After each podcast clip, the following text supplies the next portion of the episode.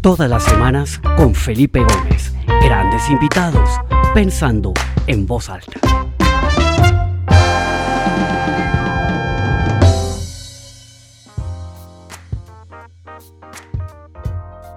Hola, bienvenidos a todos a esta nueva edición del programa Pensando en Voz Alta. Mi nombre es Felipe Gómez y estamos acá como todos los martes reunidos media hora para conversar con alguien, 30 minutos, conocer un poco su punto de vista. Trato de invitar gente de distintas partes del mundo y hoy estoy feliz porque por primera vez tengo un invitado de Brasil. Siempre había querido tener a alguien de Brasil y tengo un invitado espectacular. Veo mucha gente que se conecta desde distintas partes del mundo. Bienvenidos a todos. Quienes están acá por primera vez, bienvenidos. Esta es su casa. Los invito a que todos los martes a la misma hora nos conectemos para, nada, desconectarnos un ratico de nuestra rutina y conocer el punto de vista de alguien diferente, aprender algo nuevo, divertirnos un rato. Entonces, pues de verdad que mucha alegría, episodio número 118. Y hoy tengo un invitado, como les decía, magnífico desde Brasil, eh, José Salibi, un experto una autoridad en el tema del management en Brasil, una persona, un referente del tema del liderazgo, eh, autor de nueve libros, conferencista, una persona muy reconocida en el entorno de los speakers y los conferencistas de liderazgo. Y pues nada, yo creo que sin más preámbulo, démosle la bienvenida a José. José, bienvenido a Pensando en Voz Alta. Qué alegría tenerte acá. Esta es tu casa. Bueno, Felipe, la alegría es mía hablando acá en, español, un poquito de portuñol a veces. Eh, muchas gracias por esta invitación de su programa y también te felicito por su carrera impresionante, ¿no? Así que es una alegría estar acá con, contigo y con toda la audiencia, ¿no? Excelente. Bueno, acá por encima veo algunas de las personas que están conectadas, veo a muchos presidentes de empresa, emprendedores, empresarios, miembros de juntas directivas, vicepresidentes de compañías. Tenemos una audiencia espectacular, ya tenemos a casi 70 personas conectadas y va creciendo, va creciendo rápidamente. Entonces, bienvenidos a todos. José, cuéntanos un poquito sobre ti, sobre tu historia, cómo empezaste con HCM, cómo te empezaste a meter en todos estos temas, como para empezar a conocerte un poquito. Bueno, hablar 30 años en, dos minutos. Exactamente. La verdad, 40 años, ¿no? Así que yo me, eh, fui a Estados Unidos con una beca para jugar tenis. Eh, gané una beca en University of South Carolina. Después fui a jugar el, el, circuito profesional. Al final yo sabía que no iba a quedar entre los 50 del mundo. Me fui a hacer el MBA, ya dejé el MBA en South Carolina, ya trabajado. Hizo el MBA, volví a Brasil y ya sentí que no, no tenía el perfil para trabajar como ejecutivo y empecé a tener ideas para hacer acá en Brasil. Así que eh, era una, un ambiente muy difícil, ¿no? La inflación de Brasil en 1986 había 70% al mes, muy, oh. muy complicado. Y, y, la verdad que sentíamos que Brasil necesitaba de conocimiento de afuera, de management, y los principales gurús del mundo no, no estaban viniendo a Brasil. Así que eh, montamos la empresa chiquitita al inicio ¿no? Después fuimos expandiendo por, por Brasil y después fuimos a Argentina, de Argentina fuimos a toda América del Sur, al final Europa y al final Estados Unidos. Y yo tuve la mejor parte que fue trabajar directamente con todos los gurús, desde Peter Drucker, Jim Collins, Jack Welch, Michael Eisner, eh, Michael Porta, todo, Tom Peters, todos, todos, todos. Así que trabajé muy cerquita de ellos porque al final, en el primer evento de HCM casi nos, nos rompimos ahí porque yo no había, la verdad, trabajado a fondo en el contenido. Así que el primer evento de HCM en 1987 empezamos con 30 personas y al final teníamos cero. y yo, yo entendí que si, no, yo, si yo no trabajase a fondo con los, con los disertantes, eh, yo no tenía, no, no, no íbamos a tener éxito. Al final me quedé 30 años en HCM y después salí cansado, ¿no? Pero tenía algunas ideas, principalmente con un poco triste como iba caminando el management, porque la verdad que la tecnología crecía mucho. Yo salí de HCM hace seis años. Nosotros vimos la tecnología creciendo mucho, pero el management parado. El management no, no, no caminaba al lado de la tecnología, ¿no? Y hicimos, y principalmente por la, por la demanda que había por nuestros eh, gurúes. El, el, inicio de HC, en los primeros 20 y pico años, solamente los académicos de las grandes universidades de Harvard, Stanford, Wharton. Y después se empieza a aparecer cientistas, periodistas, ¿no? Como Ray Kurzweil, Chris Anderson.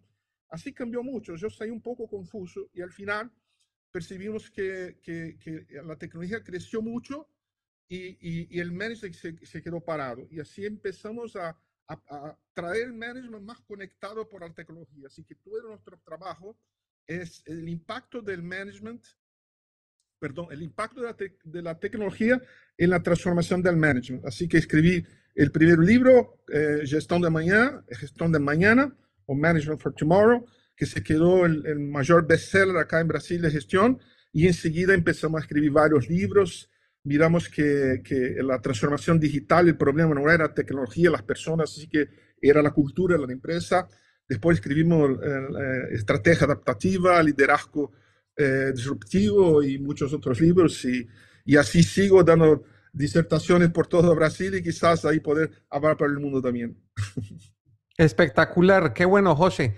José, bueno, vamos entrando en materia un poquito. Entonces tú, te entiendo bien, fundaste HSM, empiezas a traer a estos grandes gurús del management, tú trabajas muy de cerca con ellos, estableces una relación no solamente profesional, sino de amistad con grandes sí. figuras y grandes pensadores, y eso te empieza a llenar tu cabeza de ideas, todo eso, sí. y después de muchos años de trabajo, empiezas también tú ya a escribir, a hablar sobre esas ideas, y... Eh, hablemos un poquito de ese, de ese libro de, de, de, liderazgo disruptivo, particularmente sí. que es en el que quisiera enfocarme el día de hoy. Creo que lo tienes ahí, una copia. Sí, sí, Creo que es un libro, Acá. exactamente, Lideranza Disruptiva. Es un libro muy relevante para la situación actual. Eh, cuéntanos un poquito qué hay detrás de ese libro, por qué te motivó a escribir ese libro y cómo comenzó ese libro a volverse un proyecto en realidad y, y qué ha pasado con ese libro hasta ahora. Bueno, esto fue la extensión del libro Gestión de Mañana porque nosotros percibimos que el management no estaba alineado con la tecnología, ¿no? Así que eh, primero, eh, Gestión de Mañana, eh, miramos todo el ambiente, ¿no? Pero percibimos que la tecnología nos trae una velocidad impresionante, ¿no? Y nuestras encuestas nos, nos, nos muestra que esta velocidad impacta eh, los modelos de negocios la cultura de la empresa y nuestras habilidades como líderes, ¿no? Uh -huh. Así que eh, miramos empresas increíbles. O sea, nunca, nunca la historia de los negocios, tantas y buenas empresas se perdieron, ¿no? Como Kodak y las tradicionales Nokia, eh, Polaroid y eh, eh, Borders, Circuit City y Sears, Sports Authority. El, el número es gigantesco. Y nosotros empezamos a estudiar y la pregunta fue, ¿será que los líderes de estas empresas eran mal, mal, males líderes? No, no, no, no eran buenos líderes. Y nosotros hicimos una pregunta a Google uh, y, a, Forbes. Dice, dígame son, cuáles son las calidades de los, de los líderes, los buenos líderes. Y ahí nos mostró Forbes que tenía que ser honesto, saber delegación, comunicación, confianza, compromiso, actitud positiva, creatividad, intuición, capacidad de inspirar y, y melodía con las personas, ¿no? Y, y, los líderes de estas empresas que se perdieron y que continúan a perder, tenían todas estas calidades. Al final, nosotros miramos que estos líderes se perdieron porque la, la tecnología evolucionó mucho y no, nos ha traído algunas otras eh, habilidades para, para manejar sus empresas en este ambiente que no para de crecer exponencialmente ahora por la inteligencia artificial que deja todo muy loco, ¿no? Así que nosotros identificamos, no es que la, las otras calidades no son importantes, continúan siendo, pero hay traído nuevas habilidades para el mundo que vivimos, ¿entendés? que no para de, que cada vez más rápido y que si nosotros no nos no, no desarrollamos, no funciona. Así que eh, yo creo que mismo tipos como Jack Welch o, o o entonces uh, uh, Steve Jobs, si estuvieron vivos, tenían desarrollado otras calidades que, que, que, iban a funcionar en el mundo de hoy. Así que esto básicamente fue la principal razón y ahí nosotros hicimos encuestas para identificar cuáles son estas habilidades. La verdad, nosotros no inventamos, procuramos a buscar los líderes que están venciendo en esta época, de, en esta época volvida a la tecnología eh, y sacar de ahí qué, qué habilidades tienen ellos, ¿entendés? Y ahí Totalmente. Y, y, es que yo, yo, yo creo, eh, José, que el, el, liderazgo, como todo, evoluciona, ¿no? Entonces, en, en, en, algún momento, pues, nos pensemos en la época de la revolución industrial, yo creo que el foco del liderazgo era como poner en orden todas esas líneas de producción, todas esas líneas industriales, la eficiencia, todo eso. Luego viene toda la revolución de la gente, que uno tiene que tener ese espíritu para inspirar a la gente, para poder sí. ¿no? Eh, eh, ser una, un, un, líder carismático que realmente atraiga y la gente lo mire a uno como con, con sí, con, un buen líder, ¿no? Un, alguien que lo inspira a uno, ¿no? Luego viene todo el reto de la tecnología del que ya hablaste. Entonces el líder tiene que aprender y volverse una persona completamente experta, entre comillas, de la tecnología, cómo utilizar la tecnología sin perder la humanidad, porque yo creo que se, a, a, eso ha pasado mucho y, y, y, por eso toda esa onda del humanismo y la tecnología. Pero ahora hay una cantidad de variables adicionales. Hoy, hoy por hoy el líder de una compañía tiene también que eh, tener un sombrero de político porque hay tanto escrutinio y tanta vaina que lo están mirando a uno y tantas, no, tantas cosas que esas características esenciales del líder que tú comentaste, que todos estos CEOs de estas compañías que fracasaron los tenían, ¿no? Eh, sí. Pues eso, eso, eso, se mantiene y toca tenerlo, pero además toca desarrollar una cantidad de habilidades adicionales que tú las llamas en tu libro la constelación de habilidades, no es una constelación de habilidades Hablemos un poquito de ese concepto de la constelación. Cuéntanos un poquito cómo te inspiraste y en qué consiste esa, esa idea. Bueno, en, en, Felipe, en inglés hay una, hay un, una frase que se dice, content is king, el contenido uh -huh. es rey. Así que eh, para los líderes vencedores del pasado, ¿no? Tenían, ellos tenían un, un, un su, desarrollaban su contenido y lo aplicaban en distintos ambientes, ¿entendés? Después, uh -huh. lo que pasa, como vos has dicho, que la, el contexto que vivimos está tan complejo que en cuanto el contenido es rey, el contexto es el reino, ¿entendés? Así que hoy tenemos un contexto totalmente distinto, no solamente por cuestiones políticas, nosotros en América del Sur ya tenemos más que suficiente acá, acá con las variables políticas y económicas, pero tenemos ahí toda esta tecnología que no paran de crecer, inteligencia artificial, impresión 3D, 5G, realidad virtual, realidad aumentada y, y, y, metaverso y tantas cosas que es imposible manejar una, una, empresa de la manera que se manejaba antes, como era lo que los, una, una de las de, de, la parte de la constelación es el líder ingeniero, ¿no? Yo tuve la oportunidad de trabajar con tipos como Jack Welch, que era un verdadero líder ingeniero un tipo que hacía, hacía todo pasar, que, que, que, que tenía una mentalidad así de, de, de, de destruir su, su, competencia, ¿no? Y, y, y hacía una, totalmente foco la ejecución.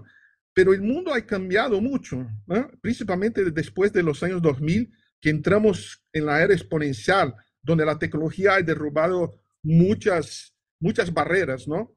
Así que nosotros identificamos esta, estas otras calidades o habilidades ¿no? que pusimos eh, en la constelación, teniendo el líder conector en el centro, ¿no? porque con tantas variables, si si no tenés la posibilidad de hacer conexiones, está perdido. ¿no? Así que las otras habilidades que identificamos son el líder exponencial, el líder comunicador, el líder algorítmico, el líder como arquitecto de negocios, el líder colaborador, el líder que aprende continuamente, el líder ESG, y el líder ambidextro, ¿no? que, que sabe manejar el, el, el, presente y el futuro al, al, mismo tiempo. ¿no? Antes el futuro llegaba más tarde, ¿no? hoy el futuro llega rápido, ¿no? porque uh -huh. con la tecnología que venimos, eh, productos y servicios se quedan obsoletos rápidamente. Así que el futuro llega más rápido. Así que antes el futuro se, se ponía para alguien pensar, hoy tenemos que andar los dos, ¿no? un, un, equilibrio. Así que son estas, ¿no? podemos hablar mucho de cada una pero teníamos que hacer una, una charla de algunas horas. Sí, totalmente. Eso, allá iba exactamente. Si tú tuvieras que elegir una o dos de esas estrellas de la constelación, ¿no? En las que valga la pena que profundicemos un poquito hoy, ¿cuáles serían esas dos estrellas en las que quisieras profundizar? Bueno, tal vez la, la central, ¿no? Que nosotros, nosotros, como estamos escribiendo el libro, eh, sentimos que faltaba una cosa para asegurar todas las otras, ¿no? Y, y vimos eh, el, el, líder conector, ¿no? Lo que tiene capacidad de conectar a todos, porque las, las variables son cada vez más grandes, ¿no?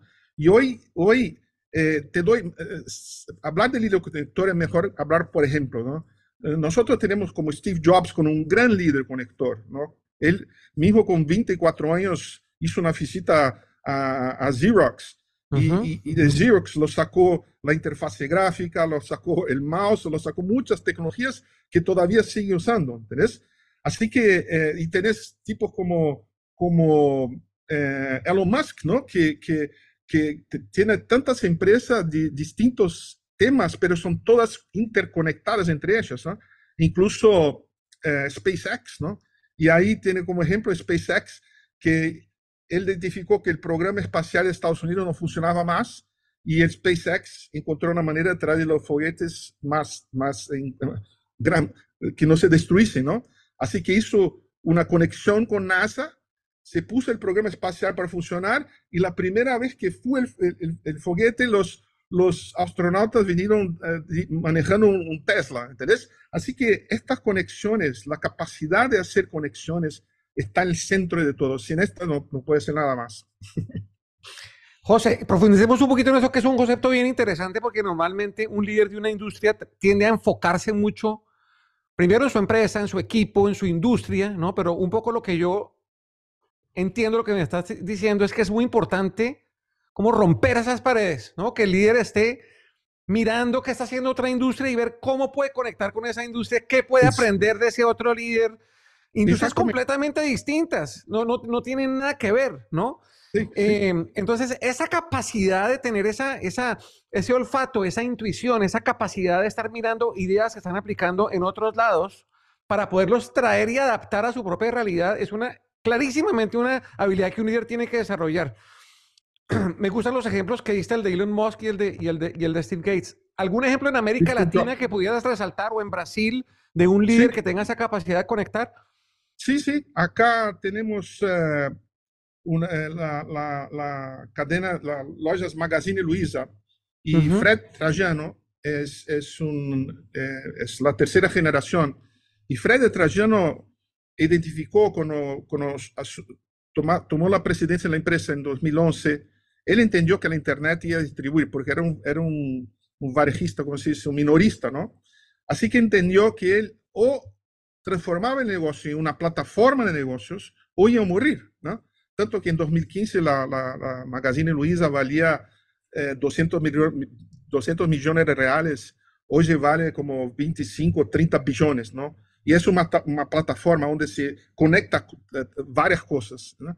y no solamente eh, compra, compra de productos. O así es. Eh, todavía sigue un, gran minorista, pero entiende datos, entiende cómo se comporta el consumidor, pone negocios nuevos adentro ¿no? y, y desarrolla una gran plataforma. Así que Fred Trajano de Magazine Luiza es un gran ejemplo acá en Brasil. Excelente. Hablemos un poquito del líder ambidiestro. ¿Qué, eh, explícanos un poquito qué significado tiene ese, ese concepto, esa estrella, esa constelación. ¿A qué te refieres con un líder ambidiestro? Bueno, derecha e izquierda al mismo tiempo, ¿no? Lo, lo, lo que pasa, lo que puede manejar el, presente y el futuro al mismo tiempo, ¿no? Porque, como dice, el, el, futuro llega más tarde, ¿no? Hoy el futuro llega antes, ¿no? Y si, si no tenés la capacidad de, trabajar el, lo, que llamamos de, motor 1. Motor 1, presente, facturación, resultados. Motor 2, innovación, futuro, eh, eh, disrupción, ¿no? Así que hay que equilibrar cada vez más los dos, ¿no? Pero lo interesante es que los dos no pueden estar en el mismo ambiente, ¿entendés? Tienen que estar separados y al mismo tiempo la cabeza del CEO tiene que estar en los dos, ¿no? con, equipos distintos, sí, con equipos distintos, trabajando en cosas distintas, porque la gente, de, si el motor uno no funciona, el motor 2 no va a funcionar, ¿entendés? Si no hay plata, no hay resultado. Por eso que tantas startups se funden, porque se concentran tanto en motor 2 que se, se olvidan de la facturación de hoy, ¿entendés? Y claro. Así que, así que es el concepto del dinero. Eh, nosotros identificamos un personaje, ¿no? Que hicimos una encuesta y, y la, la, civilización romana tenía, había varios dioses, ¿no? La civilización romana dominó el, el, mundo por más de 500 años. Y, y ellos tenían el conocimiento como prioridad, ¿no? Y, y tanto es que hay un, un, dios que se llama Janus, Janus, ¿no? Que tiene dos caras, la cara del para, eh, la misma cara, pero del pasado y del futuro, ¿entendés? Y era el Dios, el Dios Janus era el, Dios de las transiciones, del futuro, de las innovaciones. Hoy puedo encontrar esta estatua en el Museo del Vaticano. Entonces, él representa hoy lo que tenemos que ser cada vez más el, Dios Janus. Espectacular. Algunas leí un libro de un tipo que se llama Nick Udall, no sé si lo conoces. Él es el CEO de una consultora de innovación fantástica que se llama Nowhere. Dice que hay varias de las personas aquí conectadas que lo conocen muy bien. Y él habla, él habla de un baile, ¿no? Que el, el líder de hoy tiene que saber bailar muy bien entre lo conocido y lo desconocido, entre lo racional y lo emocional, entre lo seguro y lo inseguro. y entonces están todas estas paradojas, ¿no? Porque normalmente uno como que busca su, su, zona segura, ¿no? Su safe zone, donde está ahí, donde uno domina, donde uno tiene capacidad de conocer todo lo que tiene, pero yo creo que esa capacidad de aventurar, de meterse en lo desconocido, de meterse en terrenos, industrias, eh, modelos, ¿no? Yo, yo creo que hoy por hoy esa es una habilidad importantísima, porque es que todo cambia tan rápido, ¿no? Que tenemos que tener esa capacidad de aprender, desaprender, bailar con lo conocido, con lo desconocido, estar en el presente, pero estar pensando en el futuro, constantemente, ¿no? Seguramente hoy tenemos que tener la capacidad de nos disruptar antes que lo haga la competición, ¿entendés? Eh, mismo con lo, que pasamos ahora, vimos lo que pasó con, con el chat GPT, y Google, ¿no? ¿Cómo es posible que Google no, no, ha lanzado esto, ¿no? Eh, ¿Cómo es posible? Así que, no, porque Google lo tenía, estaba esperando la, la, la, vez de lanzar. El mundo no anda más así, ¿entendés? Así que Totalmente. está todo interconectado, ¿no? El propósito de la empresa, la estrategia de la empresa, la cultura. Bueno, en mi, en mi trayectoria yo tuve la, la oportunidad impresionante de trabajar y convivir con Peter Drucker y él tiene sido eh, el mentor intelectual mío de mi, mi partner Sandro eh, en toda esta, esta jornada. ¿no? Así, las ideas de él todavía funcionan muy bien, así que, así que tuvo, tuvo muy buenos profesores. Qué bueno. José, mira, ya que hablas de Peter Drucker, yo tuve la fortuna de ser invitado para dar eh, una de mis conferencias en una reunión que se hace todos los noviembres en Viena, que se llama el Global Peter Drucker Forum, que es un forum que justamente lo que hace es tratar de retomar las ideas de Peter Drucker y contextualizarlas al momento actual, ¿no? Que a mí me llamó mucho la atención en ese evento que yo hice, eso fue en el año 2000, creo que 21, noviembre del 2021, porque es la primera vez que yo voy a un foro de esta naturaleza en el que están los decanos de las principales universidades de negocio del mundo. Ahí estaba London School of Economics, estaba Harvard Business School, estaba, bueno, todas las grandes universidades de, CEOs, estaba el CEO de G Appliance, estaba el CEO, bueno, muchos CEOs estaban ahí reunidos, muchos académicos, empresarios, toda esa vaina. Y no hubo una sola sesión fuera individual de un speaker o un una panel en el que participaban varias personas en las que el, la pasión y el amor no tomaran un rol protagónico en la conversación. Y yo nunca había visto eso, ¿no? Yo siempre hablo del amor en mis conferencias, pero yo era como el bicho raro que estaba hablando del amor en una conferencia de negocios. Hoy por hoy, eso se ha convertido y lo, he seguido viendo en los distintos foros a los que he ido en Noruega, en Italia, por todas partes del mundo. ¿Cómo ves tú que la pandemia, el COVID-19 y esa, por todo lo que tuvimos que vivir, estar encerrados y la vulnerabilidad de tener que que compartir nuestros, nuestros dolores, nuestras frustraciones y todo eso. Mi sentimiento es que esto como que abrió una puerta para que pudiéramos hablar con más naturalidad de una dimensión como el amor y como la pasión en el mundo de los negocios. ¿Tú has visto algo parecido? ¿En Brasil pasó algo parecido? ¿Y tienes algo que pudieras hablar al respecto? Sí, dos cosas. Primero que yo, yo, yo creo, yo, estaba, yo entré en este, durante la pandemia, yo entré en el foro de Drucker, fue invitado y hacer una sesión con Marshall Goldsmith también, que era mucho amigo de Peter Drucker. Así que hicimos acá por, por el Zoom. Y ahora yo estoy notando el tema de, de, las personas, la atención a la persona está volviendo, ¿no? Porque la tecnología pegó una, una dimensión tan grande que creo que las personas se fueron olvidadas, ¿no? Eso se habla en, en estas cosas, ¿no? Y acá en Brasil, no sé qué pasa en Sudamérica, pero el tema de la salud mental acá en Brasil está explotando porque la gente no, no mira, nuestro cerebro no fue construido para acompañar el crecimiento exponencial, ¿no? Eh, así que esto está dejando mucha gente. El, el Brasil, el, el, país número uno de, de, ansiedad. Los psiquiatras son llenos de, de, pacientes acá.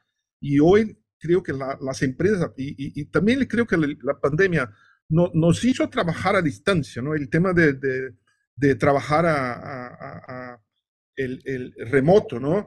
Uh -huh. eh, se mostró que es una posibilidad, pero la gente se queda lejos, ¿no? Y nosotros sabemos que, que, que, la gente le gusta también hacer, se quedar junta, ¿no? Le gusta levantar su empresa y tener conexiones con personas y no se quedar cerradas en 12 horas en una computadora. Así que es una discusión que está volviendo fuerte la humanización del management en un mundo dirigido por la tecnología, seguramente. Sí, espectacular. Pues bueno, yo sigo viendo esa tendencia por todas partes y creo que hay mucho que, que, va a pasar en ese sentido. Y lo otro que yo quisiera explorar, porque acá el tiempo huele y nos quedan pocos minutos, José, es, hablamos de todos esos cambios que ha habido tal vez desde la revolución industrial hasta ahora, todas esas revoluciones que ha habido, que ha hecho que el líder tenga que tener una constelación de habilidades diferentes. Pero yo creo que estamos en un momento donde nos tenemos que abrochar el cinturón porque lo que se viene en los próximos 10 años va a ser, estamos hablando de órdenes de magnitud más impactante de lo que ha pasado en los últimos 90. O sea, yo creo que en los próximos 10 años vamos a vivir yo creo que lo que tú mencionaste, el chat GPT, la llegada de la inteligencia artificial y todo lo que está pasando, eso, mejor dicho, no hemos visto ni la punta del iceberg de lo que va a pasar sí. con eso. ¿Cómo ves tú que un líder debe prepararse para estos próximos 5, 10, 15 años que van a ser realmente una revolución en todo? O sea, ¿va a haber unas habilidades nuevas que hay que desarrollar o, o tú crees que con tu constelación original del libro del, de lideranza disruptiva es suficiente? Hablemos un poquito del líder del futuro. No, yo, yo, creo que estas habilidades que identificamos acá, el líder exponencial, el líder comunicador, el líder algorítmico, el líder como arquitecto de negocios, colaborador, eh, que aprende continuamente y ambidextro y ESG, esto, esto por ahora está muy bien, pero ya, ya empecé a identificar una, una nueva, ¿no? que es el, el líder como curador, porque la cantidad de informaciones que hay, la cantidad de posibilidades que hay, si voy por la derecha, si voy por arriba, viste qué pasó con el metaverso, ¿no? Uh -huh. empresas poniendo billones reales en el metaverso, al final hoy se olvidaron de metaverso. No pasó nada. Eh, sí. No, pasó, no pasó, pasó, todavía sigue siendo importante y creo que va a ser muy importante para educación, para salud, pero no en la magnitud que estaba. O sea, o sea yo ya estoy eh, pesquisando con Sandro el, el, la otra habilidad que es el líder como hacer curaduría, no sé si, uh -huh. en español se traduce bien, ¿no? La sí, capacidad, sí, la capacidad de hacer las preguntas correctas, porque hoy vivimos en un mundo donde las la respuestas son todas ahí. Yo creo que el ganador o ganadora va a ser las, las personas que, que saben hacer las preguntas correctas. ¿no? Tanto es que en uno de mis libros escribimos todo un capítulo de cómo hacer preguntas, preguntas transformadoras. Así que la capacidad de curaduría, la capacidad de desarrollar preguntas eh, es el próximo, el próximo uh, elemento de la constelación. Excelente.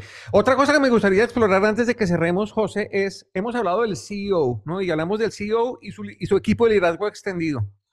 Pero hay un ente de liderazgo que en América Latina, yo soy muy crítico de este ente de liderazgo en América Latina y son las juntas directivas o las, ¿cómo se llaman? Los, los, las los, juntas los de administración, consejos. los consejos de administración. En algunos sí. países se llaman juntas directivas, en otros consejos de administración.